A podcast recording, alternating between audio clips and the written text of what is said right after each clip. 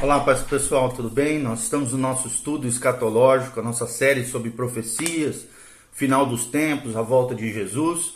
Nós já falamos no vídeo anterior sobre a teoria do arrebatamento parcial. Hoje nós vamos ver um outro posicionamento escatológico que existe no seio do cristianismo, que é a teoria do arrebatamento pós-tribulacionista. É o menor número de pessoas que compreende a, a, escatologia, ou seja, a doutrina no final dos tempos, das últimas coisas, dessa maneira, mas é importante também nós compreendermos como é que eles pensam, né, quais são os seus argumentos, o, o, como pensa a teoria, né, como, como é, é, pensa os pensadores, né, os teólogos que acreditam nesse posicionamento escatológico, teológico, chamado teoria do arrebatamento pós-tribulacionista. Em primeiro lugar, nós vamos ver que essa teoria tem ganhado muito, eh, tem ganhado espaço, não muito, mas tem ganhado espaço no presente como explicação do momento da translação ou arrebatamento da igreja no período tribulacional. E essa teoria é chamada, como eu falei, de pós-tribulacionista. Ela diz então que a igreja continuará na terra né, durante o período tribulacional até a segunda vinda. E no final dessa presente era, será levada as nuvens então para encontrar com o Senhor, que veio pelos ares, vindo do céu no segundo advento, ou na segunda vinda, que para nós é a vinda visível, para a implantação do milênio na terra. Então, para então retornar Cristo aqui nessa segunda vinda imediatamente com ele, ou seja, subir com ele. OK? Reese é um teólogo que acreditava nisso, né? Ele, é um dos principais expoentes dessa teoria e ele declara assim na sua exposição acerca da posição é, é pós-tribulacionista. Ele diz assim: a Igreja de Cristo não será retirada da terra até o segundo advento de Cristo. Bem no final dessa presente era, o arrebatamento e o aparecimento ocorrem no mesmo momento de transição. Consequentemente, os cristãos dessa geração serão expostos às aflições finais sob o anticristo. É o que ensinava esse teólogo Alexander Rees na sua obra The Approaching Advent of Christ, página 18, ou a proximidade da vinda de Cristo, traduzindo para o português a sua obra. Então nós vamos ver, continuar aqui vendo qual é a base essencial dessa crença, dessa teoria do arrebatamento pós-tribulacionista. Né? E antes de nós examinarmos esses argumentos usados pelos defensores dessa posição, nós vamos observar quais são as bases essenciais sobre as quais repousa o pós-tribulacionismo. Primeiro, o pós-tribulacionismo precisa basear-se numa negação do dispensacionalismo, ou seja, de que o plano divino trabalha através das eras em diferentes períodos com diferentes manifestações ou revelações de Deus. Precisa negar o dispensacionalismo e de todas também as distinções dispensacionalistas. Só assim ele consegue colocar a igreja naquele período que eles chamam de particularmente, né, chamado por eles de tempo de angústia para Jacó. É, e eles têm como referência Jeremias 30, versículo 7. Consequentemente, também a posição pós-tribulacionista repousa na negação das distinções entre Israel e a igreja. Então, eles não conseguem distinguir entre Israel e igreja. Eles acham que é tudo a mesma coisa. Eles fazem oposição também é, é, essa aposição, ou seja, a posição deles precisa repousar na negação também do ensinamento bíblico concernente à natureza e o propósito do período tribulacional. Embora as escrituras usem termos como ira, julgamento, indignação, provações, problemas e destruição para descrever esse período tribulacional e declarem, né, as escrituras declaram o propósito divino nesse período, que é derramar o julgamento de Deus sobre o pecado, os defensores dessa posição pós-tribulacionistas têm de negar esse ensinamento essencial da palavra de Deus. O pós-tribulacionismo precisa negar também todas as distinções observadas nas Escrituras entre o arrebatamento da igreja e o segundo advento, ou seja, a segunda vinda, que para nós é visível antes da implantação do milênio, e o arrebatamento da igreja. Ele, ele coloca como se fosse tudo a mesma coisa, ou se fosse um seguidinho do outro no mesmo período, no mesmo fato histórico, fazendo dos dois um só, o mesmo acontecimento para eles. É como se Deus tirasse o povo e depois já logo descesse com eles para a implantação do milênio na, no final do período tribulacional. O pós-tribulacionismo também precisa negar a doutrina da iminência, ou seja, que diz que o Senhor pode voltar a qualquer momento. E eles substituem pelo ensinamento de que vários sinais devem ser cumpridos antes de que o Senhor possa vir. O pós-tribulacionista também nega qualquer cumprimento futuro da profecia de Daniel 9, 24 a 27, alegando para ela um cumprimento apenas histórico. O pós-tribulacionista precisa aplicar à igreja também grandes passagens das Escrituras, que esboçam o plano de Deus, que para nós é específico para Israel, para eles não. Como, por exemplo, nós já falamos né, naquele, na, na série de vídeos sobre o plano divino através das eras, nós falamos sobre é, é, Mateus 13, Mateus 24, Apocalipse 4 a 19. Então, para que seja possível as suas concepções, eles é, é, aplicam essas grandes passagens como se fosse plano de Deus para Israel. E essa posição né, apoia-se essencialmente num sistema de negação das interpretações sustentadas, por exemplo, pelos pré-tribulacionistas, e não numa exposição verificável das Sagradas Escrituras. Quais são os argumentos essenciais do pós-tribulacionismo? Primeiro, o argumento histórico, ou seja, existem vários grandes argumentos nos quais se apoia esse posicionamento teológico pós-tribulacionista. O primeiro é um argumento histórico. A sua posição é que o pré-tribulacionismo é uma doutrina nova, dizem eles, surgida nos últimos 100 anos e, consequentemente, para eles deve ser rejeitada, pois para eles não é apostólica. Rees declara na sua obra, né, aquela que eu já mencionei, Rees declara que em torno de 1830 uma nova escola surgiu dentre o pré é, o, o pré-milenarismo, buscando derrubar o que desde a era apostólica tinha sido considerado por todos os pré-milenaristas resultados estabelecidos e institui em seu lugar uma série de doutrinas que nunca tinham sido ouvidas antes. Ou seja, a escola que me refiro é a dos irmãos Plymouth, fundada por J.N. Derby. Aqui, menção de Rees. Cameron, um outro teólogo também, que segue a mesma linha né, da teoria pós-tribulacionista, ele afirma o seguinte: agora devemos lembrar que antes dessa data, nenhuma pista de qualquer tratamento dessa crença pode ser encontrada na literatura cristã, de Policarpo até diante, né, até os dias atuais. Então, certamente uma doutrina atuais ali, que eu estou dizendo, é 1830, dos irmãos Plymouth. Certamente, então, uma doutrina que não encontra expoente ou defesa em toda a história ou literatura do cristianismo por 1800 anos depois da fundação da igreja, essa doutrina nunca foi ensinada por um pai ou um mestre no passado da igreja, afirmam os pós-tribulacionistas que não tem a apoiá-la um comentador ou professor de língua grega em nenhuma escola teológica até a metade do século XIX e que não tem um amigo, mesmo que se, se mencione o seu nome entre os mestres ortodoxos e entre as, as seções heréticas também do cristianismo.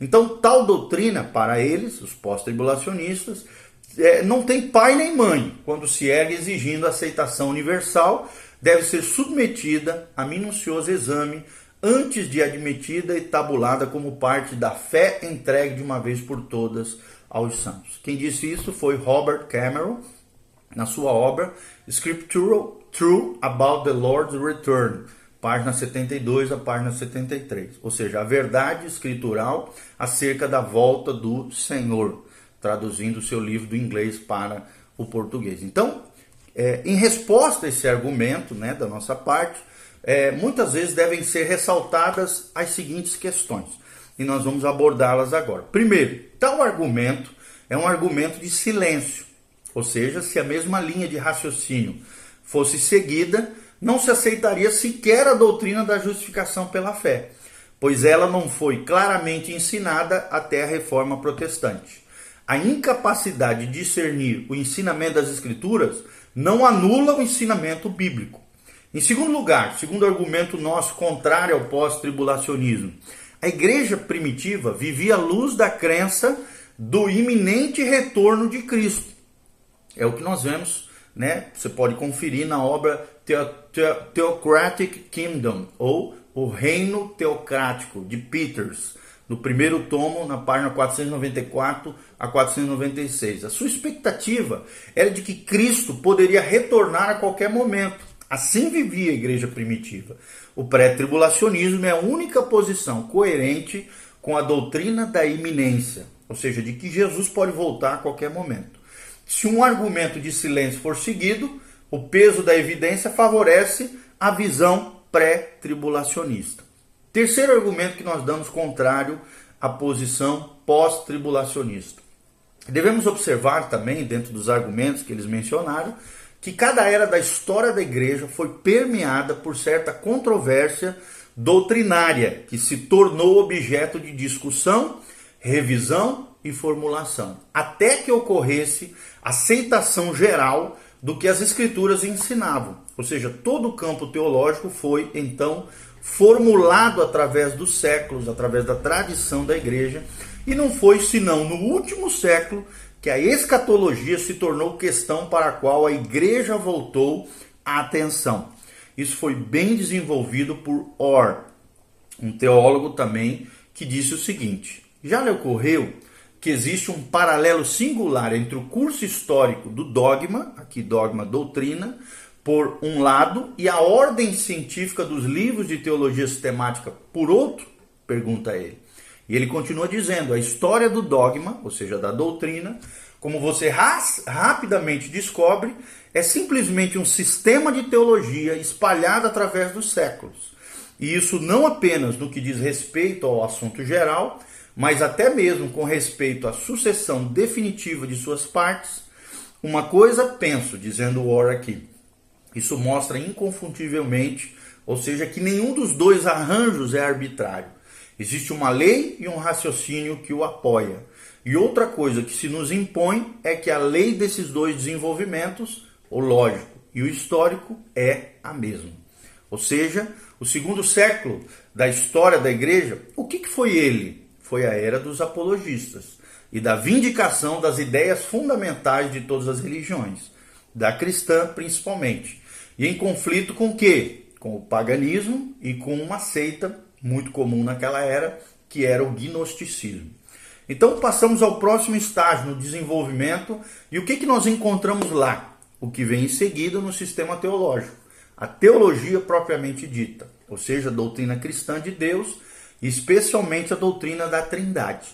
Esse período, dentro da história da igreja, é abrangido pelas controvérsias monarquiana, ariana, macedônica, do terceiro ao quarto século depois de Cristo. E o que, que vem em seguida? Como no sistema lógico, a teologia é sucedida pela antropologia, que é a ciência que estuda o homem, o antropos. Também na história do dogma, as controvérsias que citei são seguidas no começo do quinto século pelas controvérsias agostiniana e pelagiana, nas quais o centro de interesse passa de Deus para o homem. Então, desde a morte de Agostinho, dizendo Orr aqui, né, esse teólogo, vemos a igreja entrando numa longa e perturbadora série de controvérsias, conhecidas como cristológicas, neustoriana, eus, eutiquiana, monoficista, monotelista, que a manteve numa agitação contínua e a dividiu, promovendo as paixões mais anticristãs durante o quinto, o sexto e até mesmo o final do sétimo século. Ou seja, a teologia ela foi se tornando cada vez mais apurada na medida em que foram surgindo hereges, né, heresias contrárias à verdadeira fé cristã. Continuando aqui o que Orr diz: teologia, antropologia, cristologia, cada um teve seu dia na ordem do sistema teológico, que a história ainda segue cuidadosamente. Mas a vez da soterologia não chegou até o próximo passo, que foi tomado pelos reformadores no desenvolvimento da doutrina da aplicação da redenção. Essa é a grande divisão seguinte no sistema teológico. O que devo falar agora do ramo restante do sistema teológico, ou então escatológico? É a pergunta que eles nos fazem. E a resposta é que uma escatologia certamente existia na igreja primitiva, mas ela não era concebida teologicamente. E existia uma escatologia mística na igreja medieval, escatologia do céu, do inferno e do purgatório. Mas a reforma varreu isso e nos seus contrastes agudos de alegria e de aflição, não se pôde dizer que tenha colocado alguma coisa no lugar ou mesmo que tenha encarado distintamente as dificuldades do problema. Or, continua dizendo, talvez eu não erre ao pensar que, além da revisão necessária do sistema teológico como um todo, que não poderia propriamente ser empreendida até que o desenvolvimento histórico citado tivesse seguido o seu percurso, a mente moderna tem debatido com seriedade especial questões teológicas, movida, talvez, pela solene impressão de que nela os fins do mundo vieram e que alguma grande transição nas questões da história humana se aproxima. É o que nos afirma James Orr, O-R-R, sobrenome dele, na sua obra The Progress of Dogma, ou O Progresso da Doutrina, do Dogma, página 21 a 31. Então, todo esse conceito de dogma seria nosso argumento contra o pós-tribulacionismo que nós estamos mencionando aqui, que defende que a doutrina deve ser rejeitada por não ser claramente ensinada na igreja primitiva. Qual é o argumento contra a iminência, né? Que nós vamos deixar aqui contra os pós-tribulacionistas. Ou seja, o segundo grande argumento que os pós-tribulacionistas afirmam são, é contra a iminência ou seja, é a volta de Cristo a qualquer momento. Né? Você pode ver na obra de Rees, da página 108 a 19, que nós já mencionamos. Então é evidente, é evidente que se a crença no iminente retorno de Cristo for doutrina bíblica, e nós cremos que é, então a igreja deve ser arrebatada antes do desdobramento dos sinais do período tribulacional, ou seja, a posição pré-tribulacionismo ou meso está mais correto do que após-tribulacionismo. Ou seja, o partidário dessa posição desconsidera todas as exortações bíblicas à igreja para aguardar o aparecimento de Cristo e insiste em que devemos buscar sinais. Sua posição repousa no argumento de que os anúncios de acontecimento, como por exemplo a destruição de Jerusalém, a morte de Pedro, o aprisionamento de Paulo, o plano anunciado para os séculos vindouros, como encontrado, por exemplo, em Mateus 28, 19 e 20, junto com o curso esboçado dessa era e o desenvolvimento da apostasia, tornaram então impossível um retorno iminente. Por conseguinte, o Senhor não poderia vir até que se dessem esses acontecimentos. É o que afirmam eles. Tais argumentos e a nossa resposta não levam em conta que os mesmos homens que receberam tais anúncios acreditavam que o curso natural da história pode ser interrompido pelo arrebatamento dos crentes para fora da esfera e eles também sustentavam o conceito do retorno iminente de Cristo. Isso aí é, é claro nos escritos paulinos, essa, esse, esse, esse conceito do retorno iminente de Cristo. Ou seja, a doutrina da iminência é ensinada nas Escrituras em vários trechos. João 14, 2, 1 Coríntios 1, 7, Filipenses 3, 20, 1 Tessalonicenses 1, 9, 4, 16, 5, 5, Tito 2, 13, Tiago 5, 8, Apocalipse 9, 3, Apocalipse 22, 17 a 22. Então, todas essas concepções sobre a igreja primitiva por mais que venham a ser estudadas adiante, né, nós vamos estar falando mais sobre elas, podemos fazer muitas citações a essa altura para mostrar que a igreja primitiva se apegava à doutrina da iminência. Clemente de Roma, por exemplo, escreveu na primeira epístola aos Coríntios, ele disse o seguinte: Vocês veem, né, Clemente de Roma, um dos patriarcas da igreja primitiva, ele dizia o seguinte: Vocês veem como em pouco tempo o fruto das árvores chega à maturidade. Verdadeiramente, logo e de repente, a sua vontade será cumprida, assim como o testemunho às Escrituras, dizendo: Certamente venho, sem demora, e não tardarei. e de repente virá ao seu templo, ao seu tempo o Senhor, a quem vós buscais. Ou seja, menções, né, de, da primeira epístola de Coríntios, de Clemente de Roma, relatado por Alexander Roberts e James Donaldson, na sua obra The Ante-Nicene Fathers, ou Os Pais do Anti-Nicismo, né? Antinicismo, página 11. Clemente também escreve o seguinte, e isso foi relatado por J.F. Silver na sua obra The Lord's Return, ou Retorno do Senhor, página 59. É, é, Clemente, né, mencionado por Silver, ele diz o seguinte: se fizermos o que é justo perante os olhos de Deus, entraremos no seu reino e receberemos as promessas que olho algum jamais viu e ouvido ouviu, ou jamais entrou no coração do homem. Logo, esperamos a cada hora o reino de Deus em amor e em justiça, porque não sabemos o dia em que o Senhor aparecerá. Então nós vemos claramente que os pais da igreja, né, aqui Clemente de Alexandria, relatado por J.F. Silver, acreditavam sim na teoria da iminência de Cristo. Na Didaquê, mencionada por Robert e Donaldson, ele, ele, é, nos dizem o seguinte, a Didaquê, que também é um livro dos patriarcas da igreja. Diz assim: Vigiai por amor às vossas vidas, não se apaguem as vossas lâmpadas, nem estejam descingidos os vossos lombos, mas estejais prontos, pois não sabeis a hora em que o Senhor virá. Cipriano, outro pai da igreja, patriarca da igreja primitiva, dizia o seguinte, também relatado por Silver, né? Esse teólogo é, também dizia Cipriano, pai da igreja, o seguinte: seria contraditório e incompatível para nós que oramos para que o reino de Deus venha rapidamente, estarmos procurando uma longa vida aqui. Então nós vemos claramente que essas citações evidenciam que a exortação à vigilância dirigida à igreja tornou-se a esperança da igreja primitiva e que eles viviam à luz do retorno iminente de Cristo. Ou seja, o testemunho das Escrituras e a evidência da igreja primitiva não podem ser negadas. Terceiro argumento né, que nós vamos deixar aqui é o argumento da promessa da tribulação.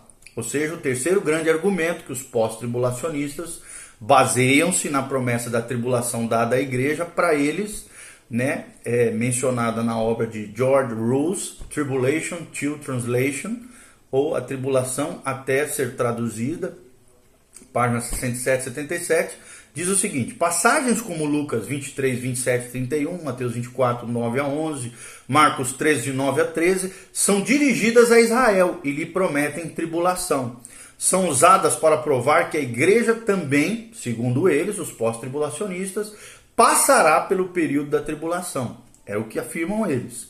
Além disso, trechos como João 15, 18, 19, João 16, de 1 a 2 e 33, são dirigidos à igreja, também são usados.